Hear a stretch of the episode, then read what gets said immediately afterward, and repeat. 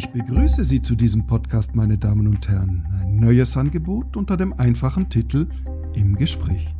Ich bin Roger de Weck, Autor, Moderator, eng verbunden zu dem Online-Magazin Republik und republik.ch mit Marco Dinardo produziert den Podcast.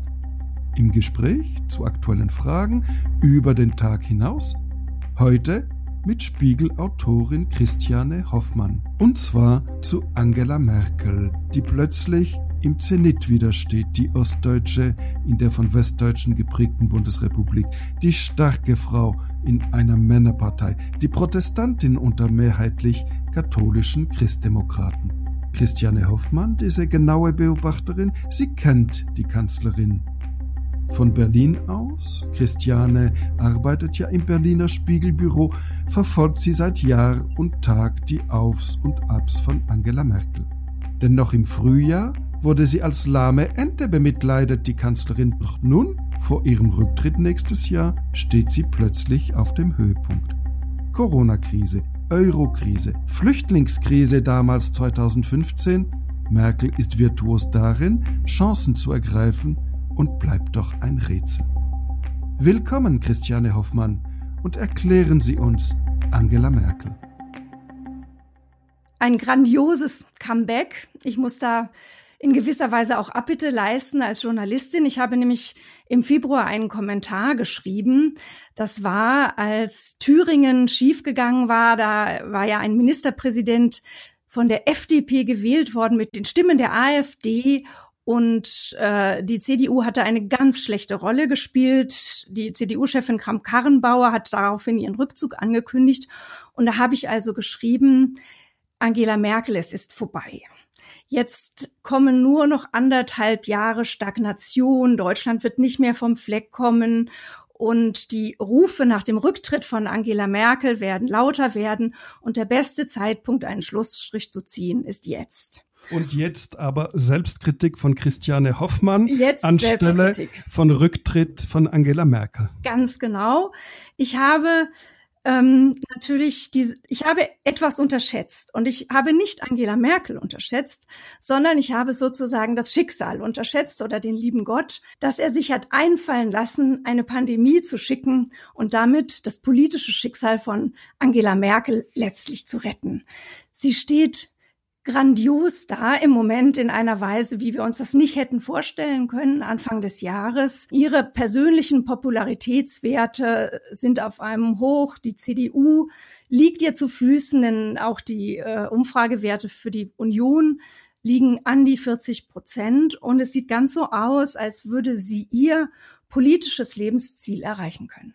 Das ist Einerseits der selbstbestimmte Abgang, das hat sie ja schon sehr früh in ihrer politischen Karriere mal gegenüber der Fotografin Herlinde Kölbel gesagt, sie möchte nicht da aus diesem Amt gedrängt da rausgetragen werden, sondern sie will selbstbestimmt gehen. Herr Linde Kölbel, eine Fotografin aller Kanzlerin und Kanzler. Absolut, die genau. jedem, ich habe das das eine oder andere Mal mit Helmut Kohl zum Beispiel erlebt oder auch mit Helmut Schmidt, den Leuten das sagen lässt, was sie nicht sagen möchten. So ist es. Und das ist immer wieder zitiert worden, dieser Anspruch von Merkel, weil man auch merkte, das ist wichtig für sie.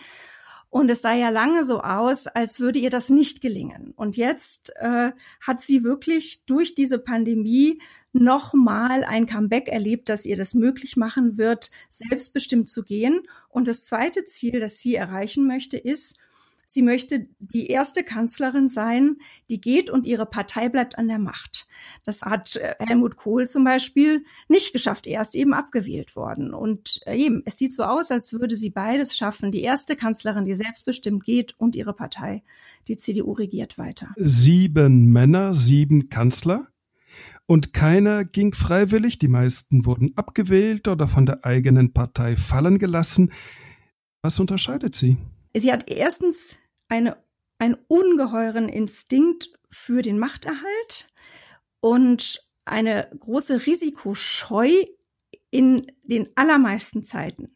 Es hat wenige Ausnahmen gegeben, in denen sie eine Risikobereitschaft gezeigt hat, aber abgesehen von diesen würde ich sagen, ein bis zwei Momenten ihrer Kanzlerschaft ist sie sehr risikoavers gewesen und ist mit der Macht, die sie errungen hatte, extrem vorsichtig umgegangen. Sie ist wirklich eine Machterhaltungsmaschine, das ist ein Unterschied.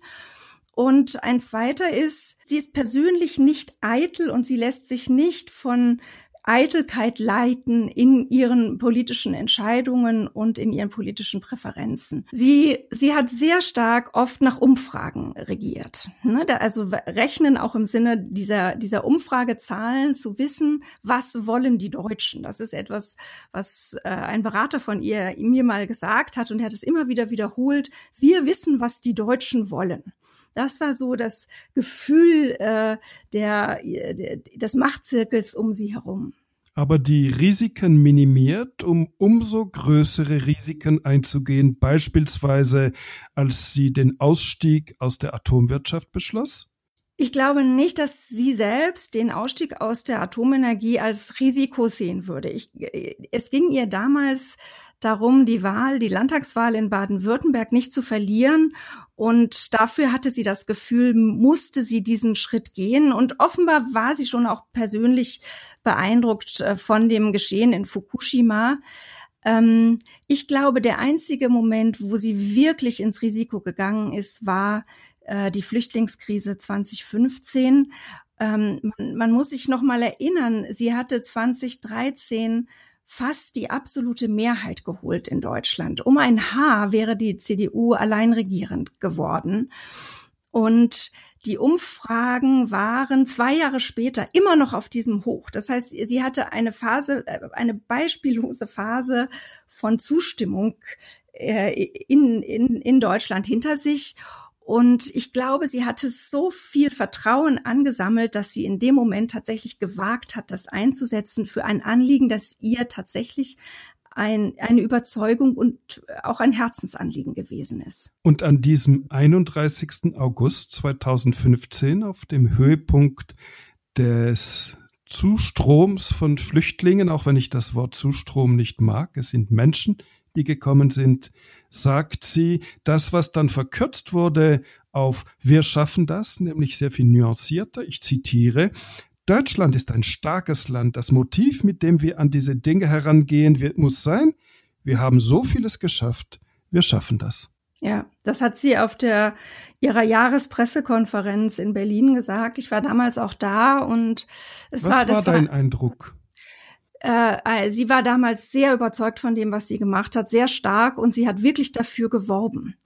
Ähm, und das, das ist ja was, was sie nicht oft tut. Äh, sie erklärt ihre Politik oft nicht genug. Sie hält keine großen Reden. Sie geht, sie geht eher selten wirklich an die Öffentlichkeit. Und in dieser Pressekonferenz hat sie das, hat sie das getan.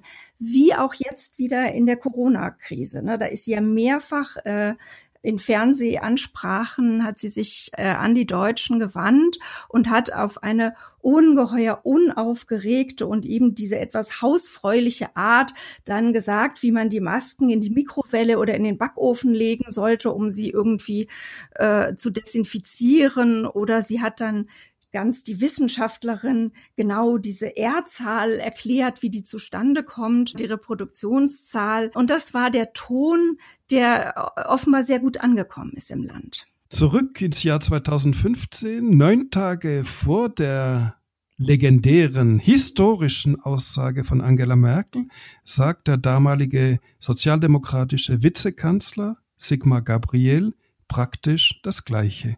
Ich zitiere Frieden, Menschlichkeit, Solidarität, Gerechtigkeit, das zählt zu den europäischen Werten. Jetzt müssen wir sie unter Beweis stellen. Ich bin sicher, wir schaffen das. Also natürlich ist es immer ein Unterschied, ob ein Vizekanzler oder eine Kanzlerin etwas sagt. Aber Sigmar Gabriel hat ja in dieser Flüchtlingspolitik einen wie in vielen anderen auch einfach einen Schlingerkurs gefahren, nicht? Er ist, hat einerseits äh, ist er mit einem äh, Refugees Welcome Sticker herumgelaufen und dann hat er wieder da, davor gewarnt und er, er hat äh, versucht mit äh, AfD-Anhängern, Pegida-Demonstranten zu sprechen und dann hat er die wieder als Pack bezeichnet. Also ähm, er hatte einen sehr inkonsistenten Kurs gefahren und dadurch ist natürlich auch vieles verpufft. Sie aber hatte auch eine harte Linie verfolgt zuvor, also flüchtlingsfreundlich war sie vor 2015 wahrlich nicht gewesen. Weil sie wusste, dass das unpopulär ist. Das ist ja ähnlich wie äh, den Schwenk, den wir jetzt in ihrer Europapolitik sehen. Da hat sie auch sich immer gegen diese Schlagwort Vergemeinschaftung der Schulden gewandt, hat da einen ganz harten Kurs gefahren über viele, viele Jahre, hat äh, das gesamte Südeuropa gegen Deutschland aufgebracht und jetzt vollzieht sie fast eine 180-Grad-Wendung und stimmt so gut wie einer Vergemeinschaftung der Schulden zu. Also eine europäische Solidarität von dem Land, das wahrscheinlich am meisten von der Europäischen Union und von dem großen europäischen Markt profitiert. Jahrzehntelang wollten die Partner in Europa genau das. Ein Ausgabenprogramm in Deutschland, damit Deutschland seine Binnennachfrage anregt und die Vergemeinschaftung der Schulden, der Haftung. Und sie hat sich geweigert und plötzlich macht sie es auch wieder. Die Gnade von Corona in Anführungszeichen. Die Gnade von Corona hat ihr diese Chance gegeben, aber sie hat sie natürlich auch ergriffen. Das, das muss man schon sehen. Und ähm, ich finde, das zeigt auch interessant in der Rückschau, wie sehr das sie doch beschäftigt haben muss, dass sie in einem großen Teil Europas als die Sparkanzlerin dastand, als diejenige, die nur auf die Interessen Deutschlands geschaut hat in der Finanz- und, und äh, Eurokrise. Und ähm, da, und da, die damit letztlich ja auch den Zusammenhalt Europas in Gefahr gebracht hat. Und das Schwierige war ja, sie musste fürchten, dass ihre Partei sich dagegen stellen würde. Denn es war ja schon ungeheurer schwierig, ohnehin die Griechenlandhilfe, die Euro-Rettungsprogramme durch den Bundestag zu bekommen gegen die Widerstände in der eigenen Partei. Das Klischee war zum Beispiel in der Bildzeitung, die über zwei Millionen Auflage hat, die faulen Griechen sollen das Geld der tüchtigen Deutschen bekommen. Genau, genau. Und das, die Bildzeitung fährt diesen Kurs auch relativ konsequent jetzt weiter, kann man sagen, und, und kritisiert auch, dass wir äh, den, den Südeuropäern das Geld hinterherwerfen. Aber sie hat sich eben getraut, sich dagegen zu stellen und sie hat gespürt, dass in ihrer Partei die Stimmung gedreht hat und nicht mehr dieselbe ist. Denn der Widerstand gegen diese gemeinschaftliche Schuldenaufnahme der Europäischen Kommission ist unerwartet gering in der Union gewesen. Es gab praktisch keine kritischen Stimmen. Und, ähm, und das, da, da, ist die, da ist die Union schon einen weiten Weg gegangen. Also da könnte man sagen, ihre Genialität liegt darin, dass sie keine Reden hält, weil nur mit Argumenten kann man ein Volk nicht umkehren, mitnehmen. Und sie wartet, bis die Stunde günstig ist. Sie versteht, wann sie eine Chance ergreifen kann. Ja, das auf jeden Fall. Aber ich finde, dass, äh, dass ihr politisches Schicksal letztlich auch zeigt, wie viel doch von Zufällen abhängt. Das ist, ich meine, da, da finde ich, muss auch ein Stück Demut äh, mit reinkommen. Ihr letztlich, ihr äh, Erfolg, den sie jetzt hat, ist ein, ist ein zum großen Teil äh, eine Wolte der Weltgeschichte, der sie, der, der, der sie diesen, sie verdankt letztlich ihren politischen Erfolg am Ende ihrer Karriere einer Wolte der Weltgeschichte, einem Zufall. Helmut Kohl gerettet von dem Mauerfall. Er war verloren und geht ein in die Geschichte als der große Kanzler der Einheit. Angela Merkel, gerettet von Corona, geht sie ein in die Geschichte als die große Europäerin, die sie 15 Jahre lang als Kanzlerin nicht war? Das glaube ich nicht. Sie, sie wird die kann, sie wird in die Geschichte eingehen als die große Krisenmanagerin, die Managerin der Eurokrise, der Finanzkrise, der Flüchtlingskrise, der Corona-Krise. Das ist ihre Stärke. Aber um am Ende noch als große Europäerin zu gelten, Dafür reicht es nicht. Dafür ist es zu spät, dass sie letztlich diese Wendung genommen hat. Zu spät, dass sie endlich auf äh, die Initiativen des französischen Präsidenten reagiert hat. Äh, zu spät, dass sie auf die Südeuropäer zugegangen ist. Und sie hinterlässt eben auch außenpolitisch für Europa viele Baustellen. Also ich, äh, da bin ich skeptisch, ob sie als die große Europäerin eingehen wird. Aber sie wird auch natürlich als erste Frau und erste Ostdeutsche in die Geschichte eingehen. Und ähm, das Bild dieser Frau, die wirklich ähm, über 16 Jahre dann äh, sozusagen das, das größte Land Europas regiert und äh, sich dabei mit äh, Putin, Erdogan, Trump und wem sonst auf der Welt verständigen muss, herumschlagen muss, das wird das Bild, was von ihr bleiben wird. Von Georges Pompidou, dem Nachfolger von Charles de Gaulle als französischer Staatspräsident, sagte man, er verkörpere glänzendes Mittelmaß. Nein, das finde ich ein ungerechtes Urteil. Sie ist nicht mittelmäßig, auf gar keinen Fall. Dafür ist sie viel zu intelligent, immer ihren äh, Gesprächspartnern, ihren Kontrahenten einen, einen äh, Schritt voraus und, und doch eben letztlich geleitet von einem Weitblick, den, den andere nicht haben. Also ich, ich komme jetzt hier äh, auf eine fast peinliche Weise ins Schwärmen. Das, äh, das äh, möchte ich möchte ich gar nicht. Und das zeigt auch nur, wie sehr die Verklärung von Angela Merkel jetzt in Deutschland nicht nur in ihrer Partei bereits äh, eingesetzt hat. Ich sehe wirklich auch vieles kritisch, aber Mittelmaß finde ich ein ungerechtes und auch nicht. Das trifft sie nicht. Du schwärmst und warum nicht? Abgesehen davon, dass sie ja nicht mehr so lange im Amt sein wird und die kritische Haltung, die hast du ja in deinen Kommentaren und Porträts immer wieder bewiesen. Aber es gab auch gerade nach dem Flüchtlingsjahr den Merkel-Hass, einen abgrundtiefen Hass auf die Frau, auf die Kanzlerin, auf die Verkörperung der Liberalität und der Humanität und äh, bis hin zu einem Schwerindustriellen, Großaktionär von Lufthansa, der damals sagte, sie ist eine in der DDR gelernte Diktatorin. Ja, das ist, ähm, es ist wirklich interessant, wie heftig die Emotionen ihr gegenüber in Deutschland gewesen sind und dieser Hass, der ja von zwei Seiten kam. Auf der einen Seite von konservativen Männern, die ihr eben vorgeworfen haben, die Partei äh, letztlich ihrer Identität beraubt und zu weit nach links gerückt zu haben, die dieser CDU der 80er Jahre nachtrauern, für die heute Friedrich Merz steht. Friedrich Merz, der Kandidat für den Parteivorsitz. Genau, einer der, der Kandidaten. Und auf der anderen Seite eben der Hass, diese zweite Gruppe, die sie wirklich gehasst hat oder vielleicht bis heute hasst, die Ostdeutschen. Viele Ostdeutsche. Ich bin auf äh, Wahlveranstaltungen im letzten Bundestagswahlkampf gewesen, wo bürgerlich gekleidete Frauen, die, die, ich habe mich dann mit denen unterhalten, auch in, in, in guten Verhältnissen materiell lebten und die sich also die Seele aus dem Leib geschrien haben im Hass gegen Angela Merkel. Warum? extrem schwer zu sagen, aber de, der ganze, die der ganze Diskussion um den Rechtspopulismus und die Ursachen hat ja viel mit einem Gefühl der Vernachlässigung zu tun.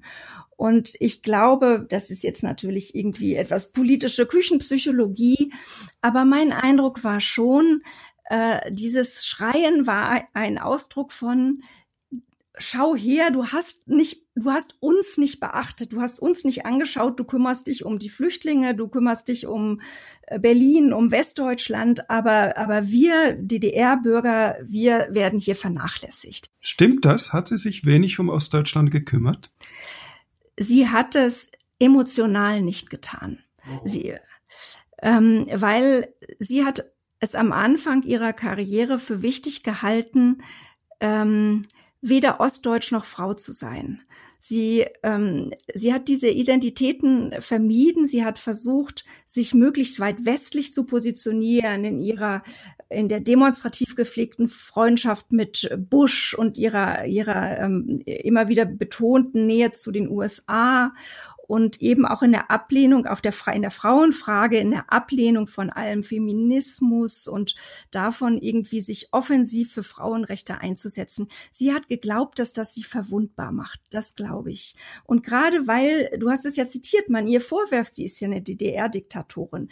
Aus Angst, vor, davor in diese Nähe gerückt zu werden, hat sie diese Identität vermieden und hat erst sehr spät, als sie als Kanzlerin schon zwei Legislaturen hinter sich hatte und recht erfolgreich war, angefangen, auch über die DDR-Zeit zu sprechen und auch feministischer zu werden. Das ist eine sehr interessante Entwicklung eigentlich. Ich glaube, ja. sie hat es nicht gewagt am Anfang. Aber gerade in Sachen Gleichstellung von äh, Frau und Mann hat sie mit einer für die Schweiz vorbildhaften Kita-Politik beispielsweise zusammen mit der damaligen Ministerin, heute EU-Kommissionspräsidentin Ursula von der Leyen, gewaltige Fortschritte gemacht. Ausgerechnet eine konservative Partei.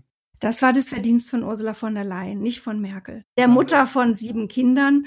Und äh, und Merkel hat das mitgemacht, aber die Initiative kam nicht von ihr. Und das Gesicht dieser äh, dieser Kita-Politik und dieser Elternzeit des Elterngeldes, äh, das war Ursula von der Leyen.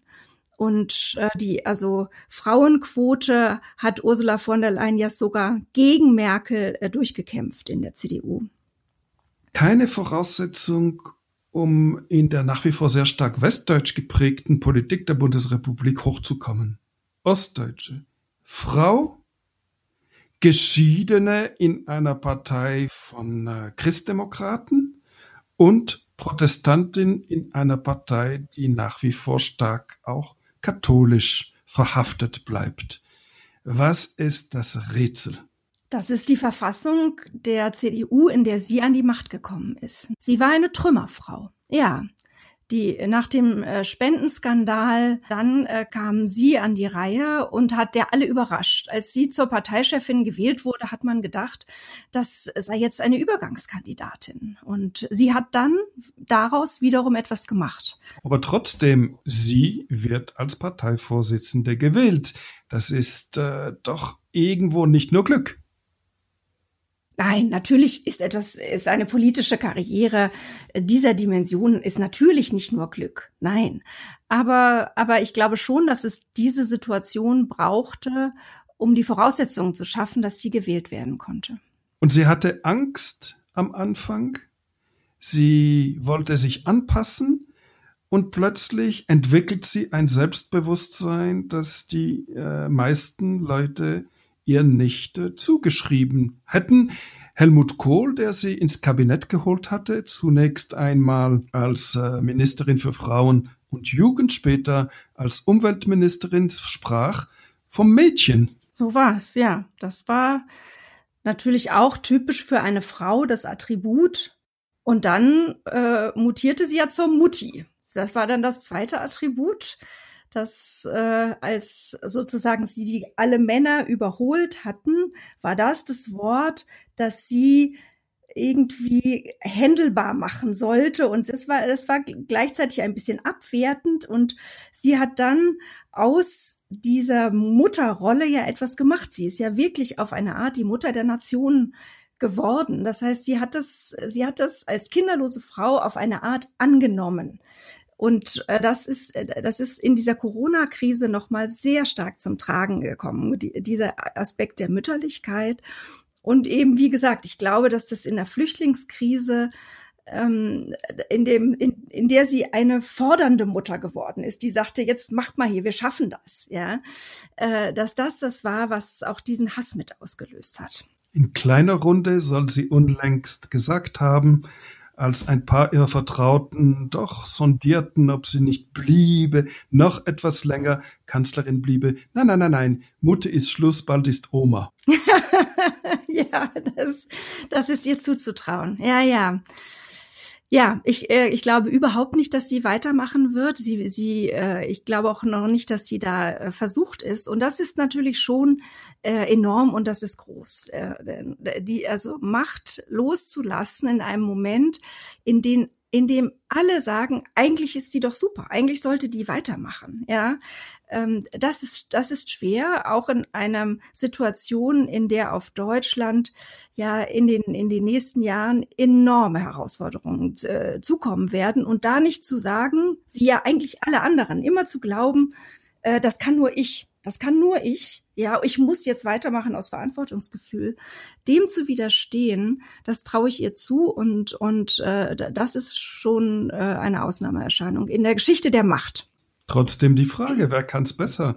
Wer von ihren Nachfolgern soll es denn werden? Da ist im Gespräch, aber hat sich nicht beworben der bayerische Ministerpräsident Markus Söder, derjenige, der durch die Corona-Krise hindurch am meisten Entschlossenheit bewiesen hat. Da ist äh, Armin Laschet, der Ministerpräsident des riesigen Bundeslands Nordrhein-Westfalen, dreimal die Schweiz.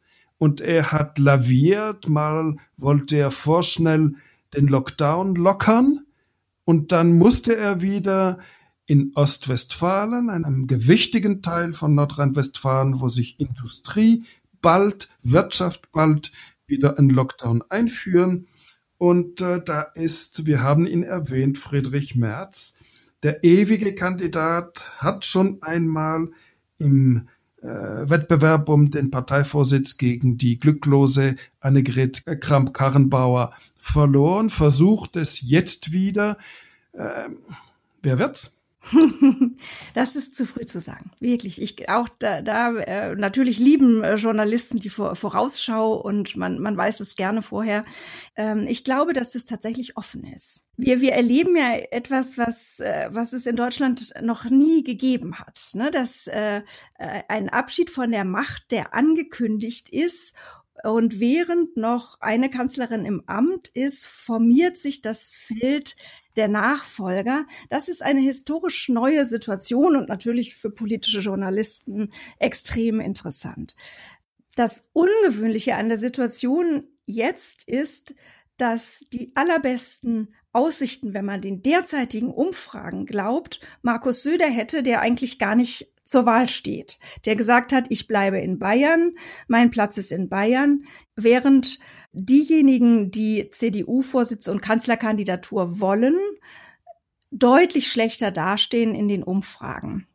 Und Angela Merkel, was macht sie? Sie fährt nach Bayern, großes Tralala, Tamtam, fast schon so etwas wie eine Feier zur Intronisierung von Markus Söder, wohingegen sie ihren Parteifreund, Markus Söder ist ja von der Christlich-Sozialen Union CSU, von der Schwesterpartei, während ihr eigentlicher Parteifreund, der Armin Laschet, in Nordrhein-Westfalen von ihr schikaniert, geschnitten und manchmal sogar kritisiert wird enorm interessant, diese Reise von Merkel nach Bayern, wo sie mit Söder über den Chiemsee schippert, wo sie im Schloss äh, mit ihm eine Kabinettssitzung abhält. Ähm, und äh, sie hat, sie hat ja nicht begründet, warum sie das gemacht hat. Ähm, aber man kann es natürlich so lesen, dass sie denkt, mit ihm kann dieses Ziel, über das wir vorhin gesprochen haben, also die Union bleibt an der Macht, am besten verwirklicht werden. Er ist der aussichtsreichste Kandidat. Das ist eine Lesart. Eine andere Lesart die ich auch, an der ich auch viel abgewinnen kann, geht zurück in das Verhältnis dieser beiden Schwesterparteien in den vergangenen Jahren, das ja enorm angespannt war. Horst Seehofer, den Vorgänger von Söder als Ministerpräsident, er hat Merkel gedemütigt wie kein anderer Politiker in Deutschland, indem er sie auf dem Parteitag daneben stehen ließ, während er ihr die Leviten las. Sie hat also eine Menge Gründe, ihm eins auszuwischen und nichts dient dazu besser, als wenn sie mit seinem Nachfolger, der wiederum Seehofer aus dem Amt gedrängt hat, sehr brutal, im sonnigen Bayern zelebriert, wie wunderbar die beiden zusammenarbeiten. Es dient natürlich auch dazu, nochmal die Verbundenheit der beiden Parteien äh, zu demonstrieren. Es ist sicherlich auch ein Dank an Söder darin, weil er in der Corona-Krise letztlich ihren vorsichtigen und zurückhaltenden Kurs unterstützt hat. Ich sehe da äh, verschiedene Gründe, warum sie das getan hat. Und vielleicht auch eine Anhänglichkeit dieser Norddeutschen an die Süddeutschen, an die Bayern. sie hat ja von ihrer Geburtsstadt Hamburg, wo sie noch geboren wurde, zwei, drei Wochen später zogen ihre Eltern, der Vater war ja Theologe, wurde Pastor in äh, Mecklenburg-Vorpommern in die DDR. Aber so norddeutsch, so wirklich norddeutsch ist sie nicht. Sie ist halt sehr protestantisch und das ist auf eine Art natürlich Norddeutsch oder Ostdeutsch, Nordostdeutsch. Der Protestantismus ist, den spürt man sehr. Man hört in ihrem Sprechen ja auch oft den Pfarrervater, äh, diesen, dieser Predigton, dieser hohe Ton, den sie manchmal hat oder so ein religiöses Vokabular. Das ist, das ist sehr protestantisch. Ich gehe vielleicht nochmal zurück zu der Kandidatenfrage. Denn warum ich sage, dass es wirklich noch offen ist, der Weg dorthin, den derzeit aussichtsreichsten Kandidaten, nämlich Söder, tatsächlich zum Kanzlerkandidaten zu machen, ist enorm schwierig in Deutschland. Und ähm, in der jetzigen Konstellation umso mehr, weil letztlich die beiden anderen aussichtsreichen Kandidaten, Laschet und Merz, dafür zum Verzicht gedrängt werden. Also sie müssten gewählt werden zum Vorsitzenden der CDU und von vornherein sagen, wir wollen nicht Kanzler werden. Das wäre für Laschet zumindest ausgeschlossen, weil als Ministerpräsident von Nordrhein-Westfalen kann er das eigentlich nicht machen. Das ist pra praktisch unmöglich. Als wichtigster Ministerpräsident dann zu sagen, ich verzichte auf die Kanzlerkandidatur und überlasse das so einem Jungspund, der noch nicht mal so viele Wahlen gewonnen hat wie ich, fast nicht denkbar.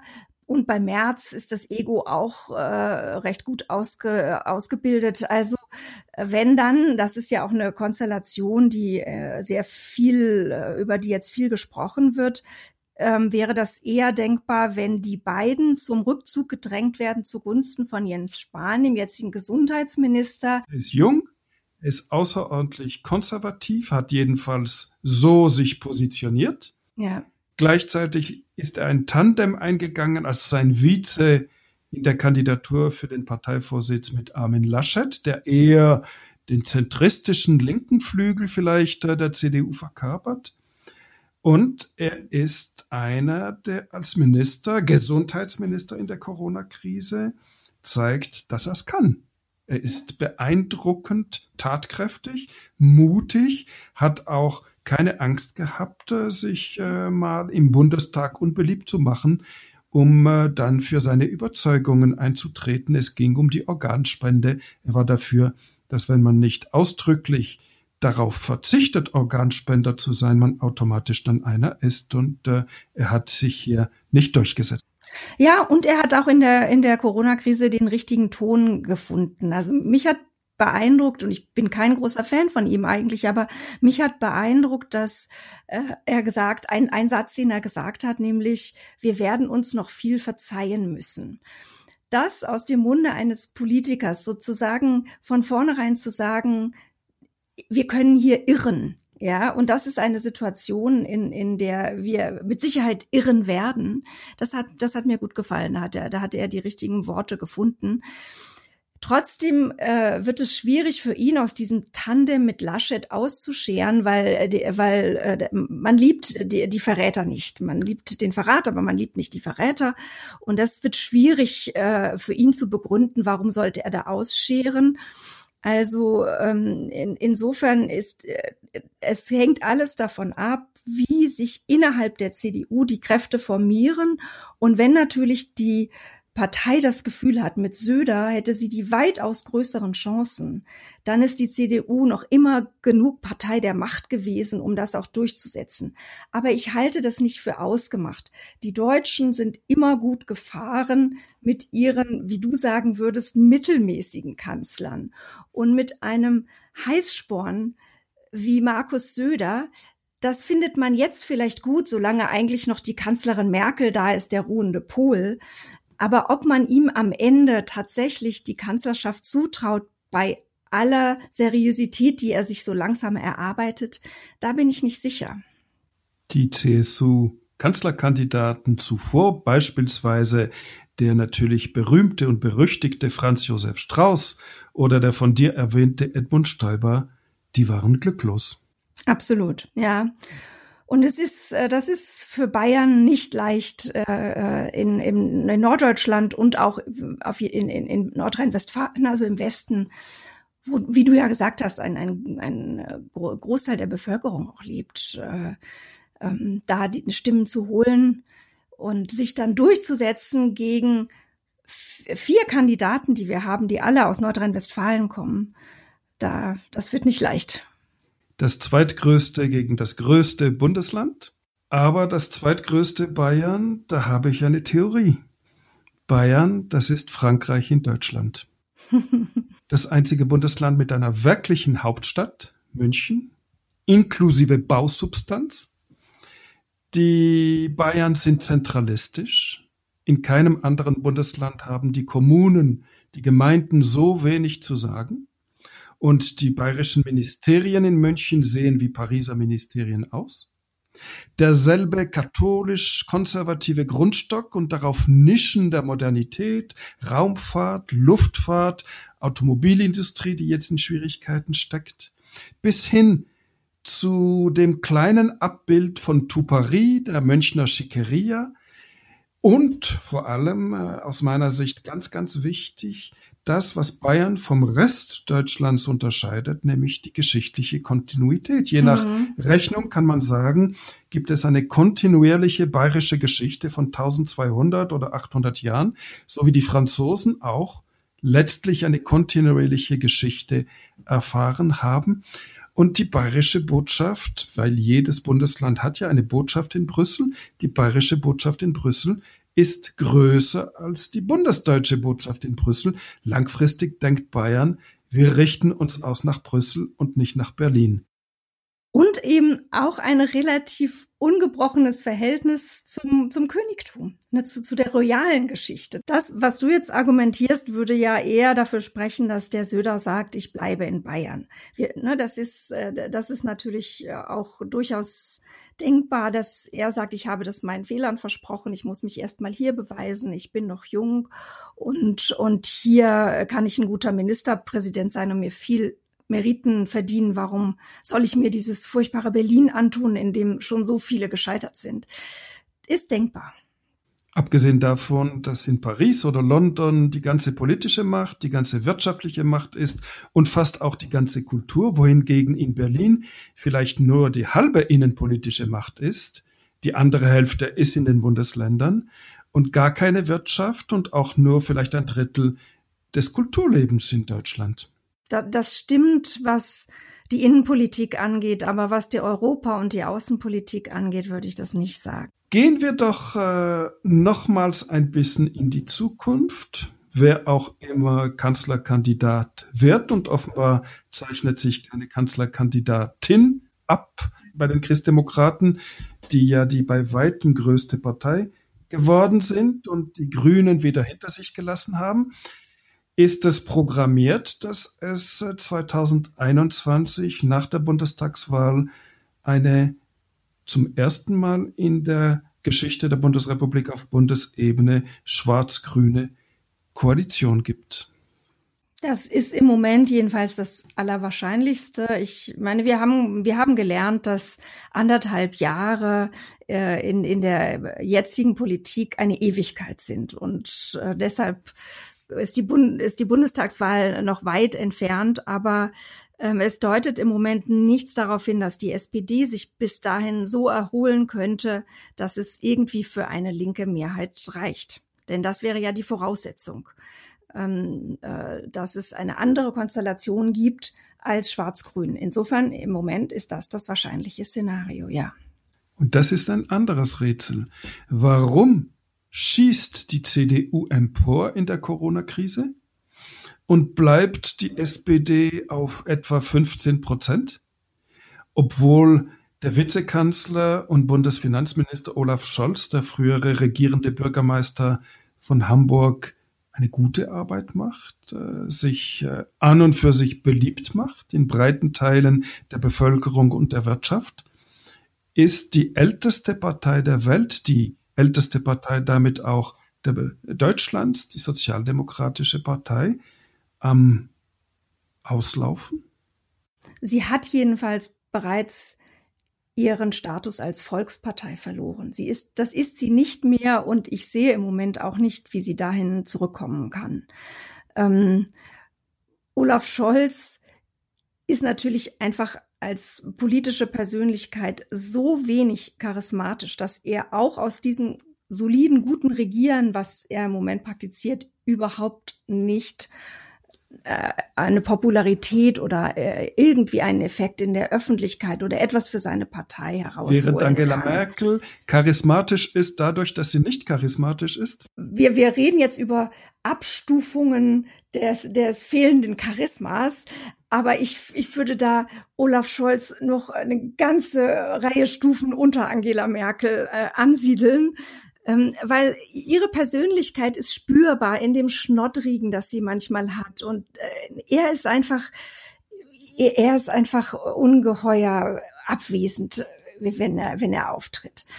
Und das andere ist, dass ja jeder sieht, in welcher Verfassung diese Partei ist, die äh, nicht Olaf Scholz äh, zu ihrem Parteichef wählt, sondern einen äh, abgehalfterten ehemaligen Landesminister und eine komplett unbekannte und mit dieser Aufgabe auch offensichtlich vollkommen überforderte Frau. Wäre es der Traum von Angela Merkel gewesen? Sie hat das nicht verwirklichen können, eine Koalition mit den Grünen zu haben. Sie, der man vorwirft, die Christdemokratische Partei sozialdemokratisiert zu haben, nach links äh, getrieben zu haben? Vielleicht wäre das der letzte geheime Grund, warum sie doch noch weitermachen könnte, damit sie dann schwarz-grün machen kann am Ende.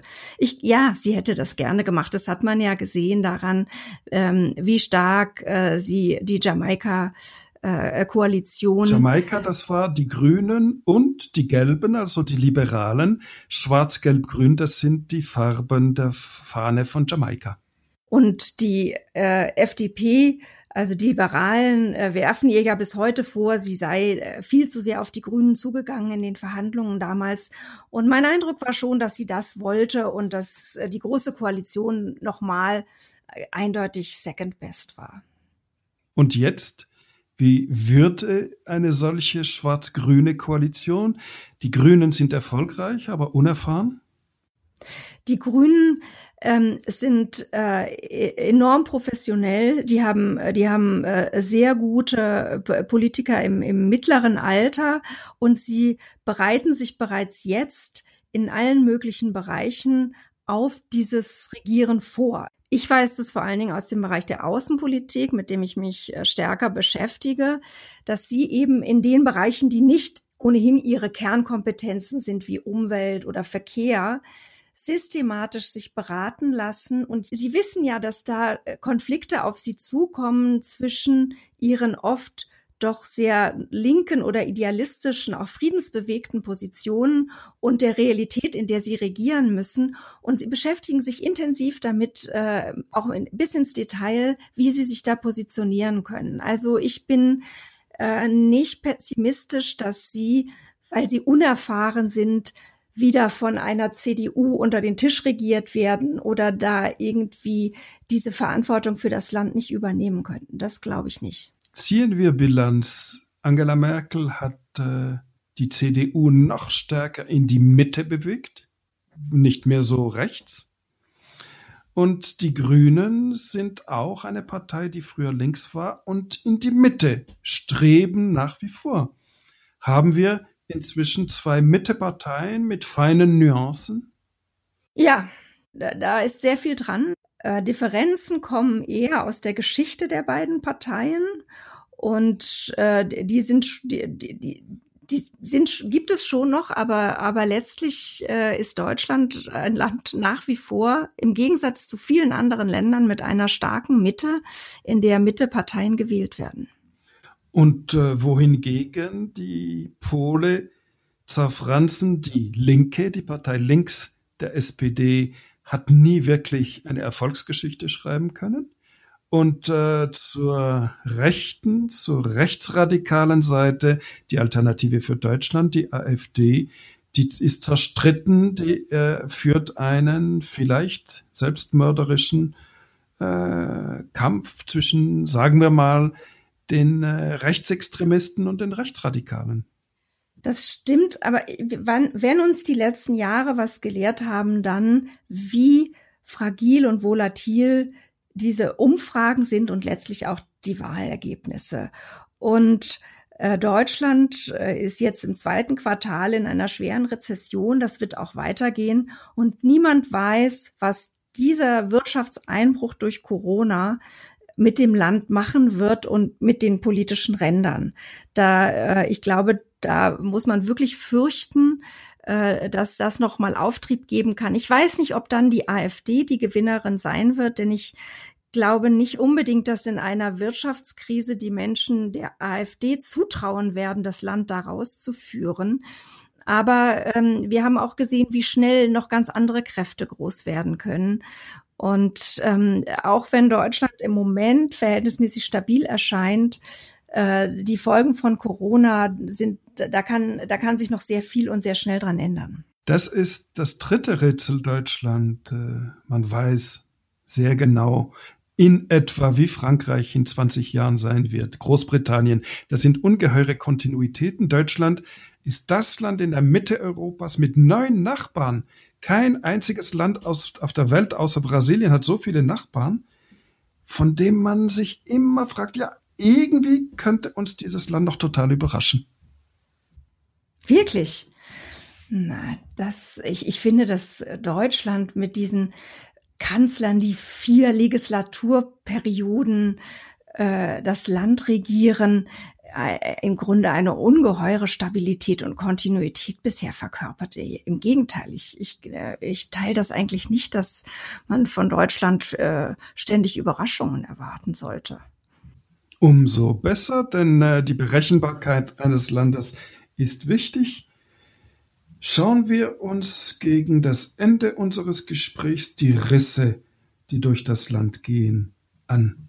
Der Riss zwischen den Europäern und den Anti-Europäern, ist der tief oder wenn es drauf ankommt, und das hat der deutsche Vorsitz in der Europäischen Union belegt, der, das Powerplay von Angela Merkel und des französischen Staatspräsidenten Emmanuel Macron für ein äh, Aufbauprogramm von 750 Milliarden Euro gezeigt. Wenn es drauf ankommt, gibt es eigentlich doch viel weniger Antieuropäer in der Bundesrepublik, als es aussieht? Ich weiß nicht, wie es aussieht. Also ähm, es gab in Deutschland immer europäische Mehrheiten in allen Umfragen. Es gab nie äh, auch nur annähernd äh, eine, eine antieuropäische Mehrheit.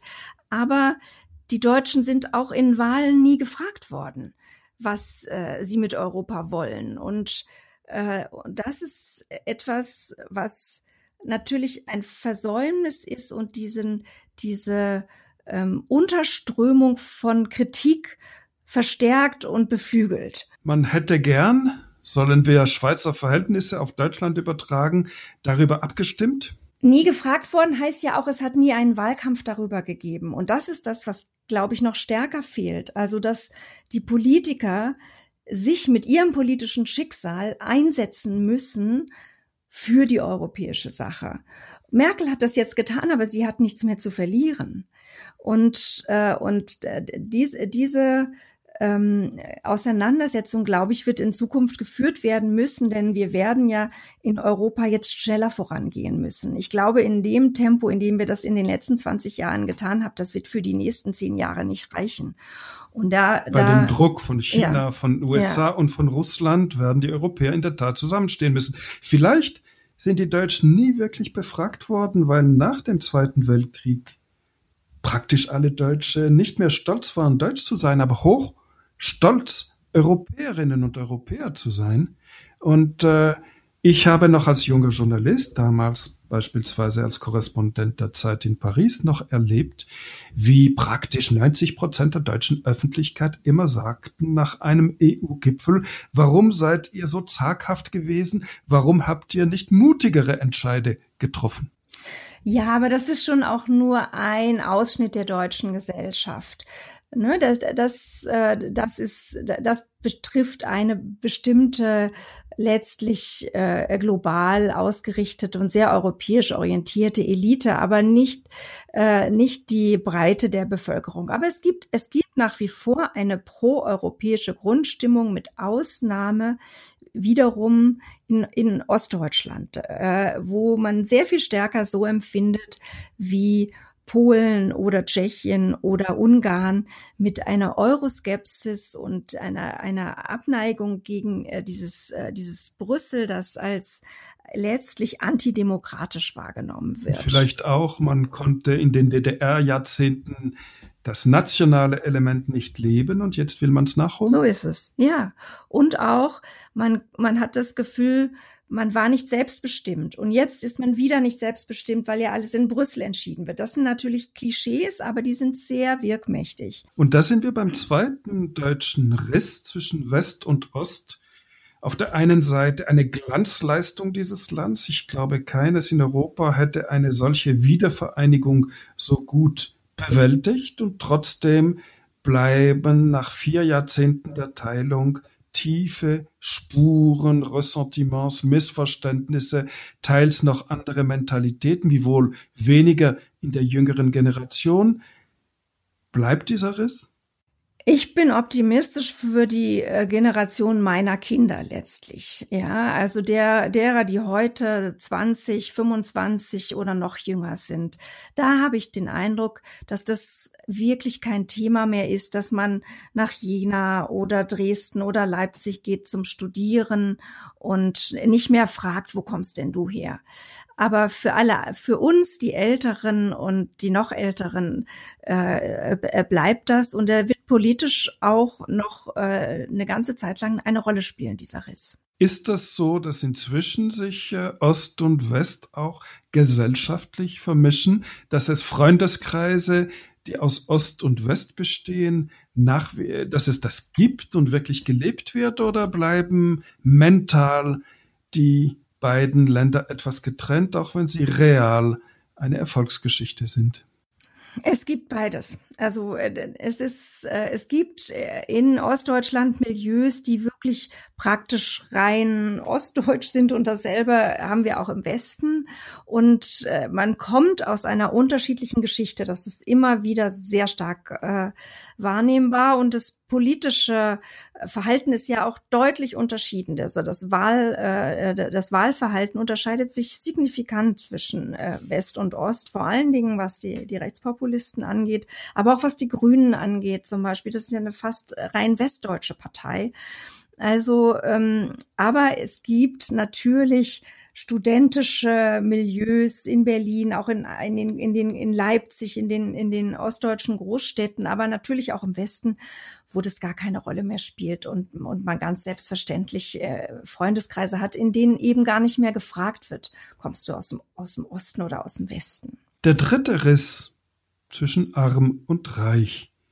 Unter der Kanzlerschaft von Gerhard Schröder erfolgten die Arbeitsmarktreformen, die Sozialreformen, Hartz IV, werden sie benannt nach ihrem Erfinder, Entwickler, ein Herr Hart.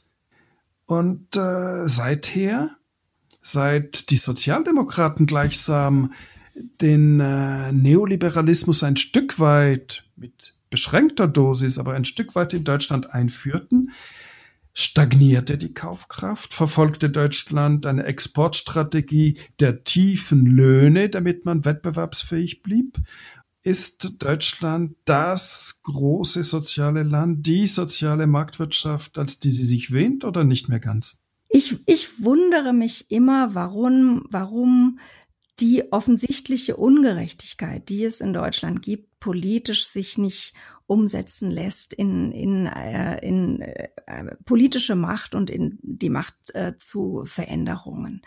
Äh, denn es ist ja klar, dass die Schere, äh, wie in vielen anderen Ländern auch, auch in Deutschland, äh, immer weiter aufgegangen ist. Und ich glaube, dass es in Deutschland sogar eine Bereitschaft oder den Wunsch gibt nach gerechteren Verhältnissen bis zu einem gewissen Grad. Und keine der politischen Parteien gelingt es, das Thema wirklich glaubwürdig aufzugreifen und, äh, und da Veränderungen ähm, anzugehen. Ich, ich sehe die Reform, die Gerhard Schröder eingeleitet hat, weniger kritisch als du. Ich, ich äh, akzeptiere schon die Argumentation, dass das äh, nötig war oder dass vieles davon nötig war, um äh, Deutschland wettbewerbsfähig zu halten. Aber die Exzesse in vielen Bereichen, das sind ja nicht nur die Schlachthöfe, das ist auch der Fernverkehr, das sind die Saisonarbeiter in der Landwirtschaft. Letztlich Standards unterschritten werden, die in einem so reichen Land wie Deutschland nicht unterschritten werden sollten,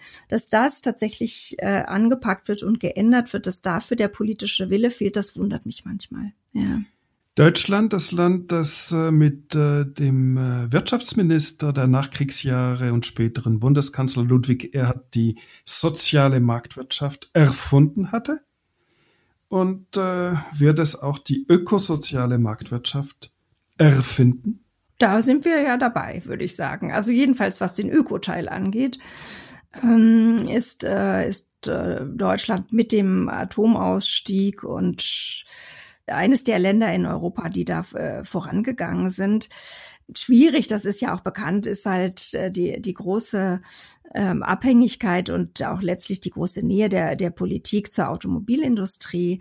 Und da, haben, da hat Deutschland mindestens zehn Jahre versäumt, äh, da äh, frühzeitig diese Umstellung auch äh, politisch voranzutreiben und einzufordern.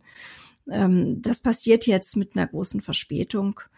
Ähm, ja, für den ökologischen Teil bin ich gar nicht so pessimistisch. Der soziale Teil, letztlich glaube ich, ist, ist eine der Erklärungen, die ist ja auch in der, in der SPD immer wieder so gegeben worden, dass große Teile der Menschen, die wirklich abgehängt sind in Deutschland, sich politisch gar nicht mehr beteiligen und nicht mehr wählen gehen. Und das ist eines der großen Probleme für die SPD. Und, äh, und dadurch werden natürlich ihre Interessen auch sehr viel schlechter vertreten.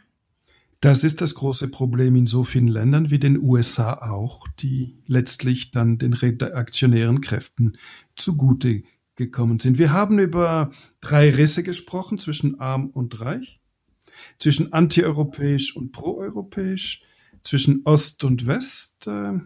Ich war junger Ressortleiter Wirtschaft bei der Wochenzeitung Die Zeit in Hamburg und wurde eingeladen zur Evangelischen Akademie Tutzing ein mhm. Treffpunkt des politischen Austauschs, um 1990, das macht mich nicht jünger, eine Rede zu halten. Man interessierte sich für die Sicht des Schweizers auf die deutsche Vereinigung. Und ich äh, hielt meine Rede und sagte, es gibt doch zwei, drei Dinge, die man aus der DDR übernehmen sollte in Westdeutschland, beispielsweise die Kinderkrippen. Und nach dem Vortrag kam eine junge Frau auf mich zu, die ich nicht kannte, umarmte mich, küsste mich auf beiden Wangen und ich wusste nicht, wer das ist und erfuhr, sie heißt Angela Merkel. und sie war so stolz gewesen, dass da ein Schweizer das Land, in dem sie großgezogen worden war, nicht einfach nur schlecht fand, mhm. obwohl sie nun wahrlich nicht eine große Bewundererin der DDR war, aber man möchte doch Respekt für das Umfeld, in dem man aufgewachsen ist.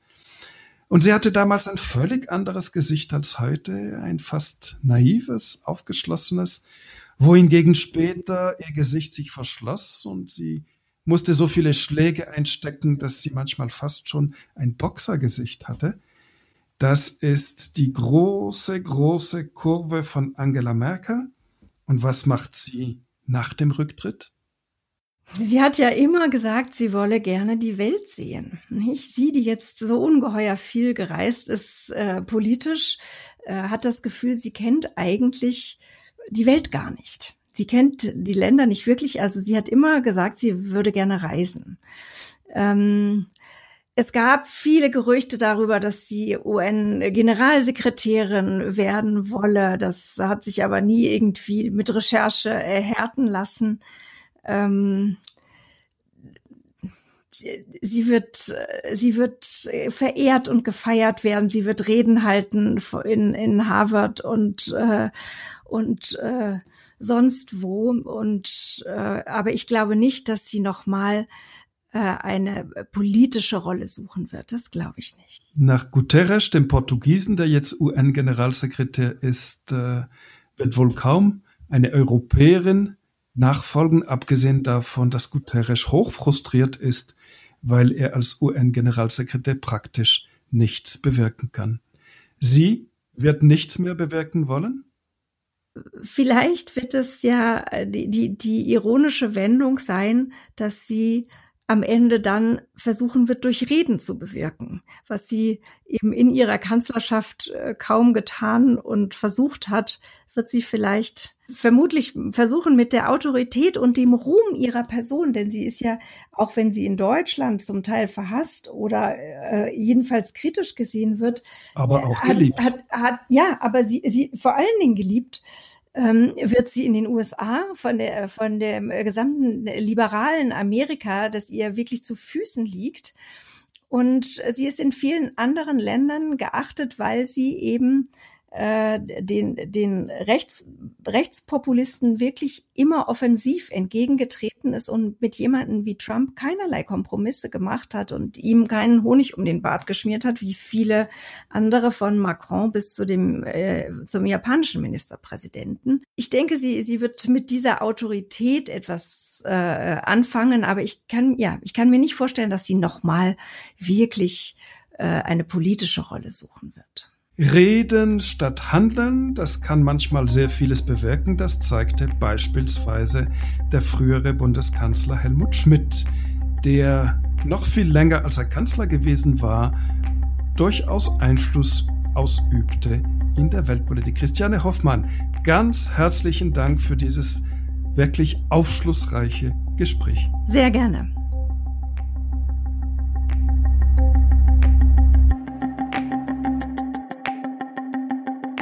Dieser Podcast ist eine Produktion des Republik Magazin, das digitale Magazin für Politik, Wirtschaft, Gesellschaft und Kultur. Wir sind werbefrei und werden von unseren Leserinnen und Lesern finanziert. Lernen Sie uns jetzt kennen. Sie können zwei Wochen kostenlos und unverbindlich Probe lesen unter republik.ch/podcast. Bis bald.